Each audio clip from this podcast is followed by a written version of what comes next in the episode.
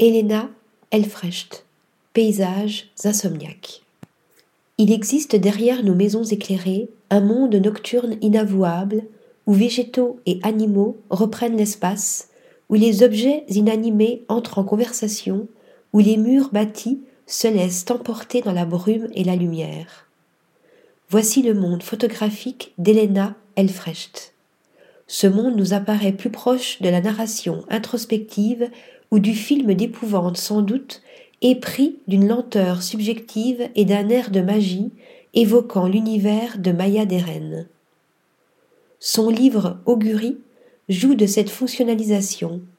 La jeune photographe allemande, déjà internationalement exposée, y travaille au noir et blanc, entre paysages, nature morte ou vanité réinterprétée dans de forts contrastes de lumière, emportés par des effets de flash ou de clair de lune familiers.